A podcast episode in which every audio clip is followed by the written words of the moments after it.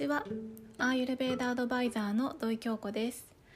えー、今日はですね珍しく夜収録をしてるんですけれども先ほどまでですね、えー、漢方の専門家の、えー、早川浩太先生とあとイメージコンサルタントの夏子さんという方の、えクラブハウスを聞いてたんですけどね。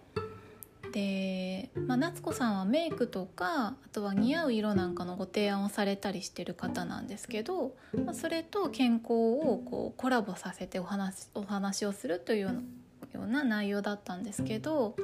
それを聞きながら、うん、アーユルベーダだとどういうことなんだろうとかってまあ、いつもそういう癖があってアーユルベーダ眼鏡をかけながらいろんなものを見るってことをしてるんですけどで今日のお話の中で、まあ、元気がない時とかは、まあ、暗い色を暗い色のお洋服なんかを着たりしがちだから、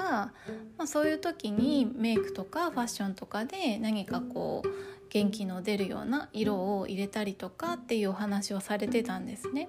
でそれを聞いていてアーユルベーダだとどうかなっていうふうに考えてたんですけどアーユルベーダでもやっぱり似たものが似たものを引き寄せ相反するものがバランスをもたらすっていうこの絶対的原則っていうのがもう必ずついて回ってくるのでそれで考えるとやっぱり元気がない時は元気のないような色を選ぶっていうのはすごくわかるしまあ、そういった時こそ元気の出るような色を選ぶっていうのもとても重要だなっていうふうに思いました。でもう一つ深く考えてみるとそれっていうのは、まあ、一時的な解決にはすごくいいと思うんですよね。まあ、元気がない時にあえて元気が出るような色を選んで自分のテンションをちょっと上げて頑張るとかっていうのはいいと思うんですけどそこが根本解決になってないっていうことを理解しておくことがすごい大事だなというふうに思ったんですね。なので、まあ、ちょっとメイクとかファッションとかで元気が出たらそこから漢方だったりとかアーユルベーダだったりとかっていう根本的な解決根本治療っていうのをしていくっていう第一歩になるようなそういった使い方をするとすごくいいなっていうふうに思いました。でちなみになんですけど、まあ、アイルベーダだとあのもともとの考え方っていうのがファッションとかメイクっていうのと対極にあるというかあのあんまり関係ないんですよねアイルベーダだとね。内側を内側から整えるとか内側を見つめるとかあまり外側外側っていうふうには求めないっていうことが重要だったりとかもするのでなので、まあ、一つ注意点注意した方がいいなっていうふうに思ったのはこう外側を整えることに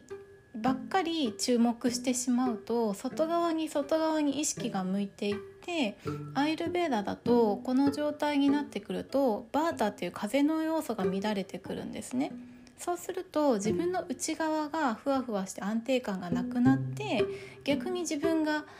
こう自分に自信が持てなくなったり自分との信頼信頼関係がなくなってしまったりしてこう何かに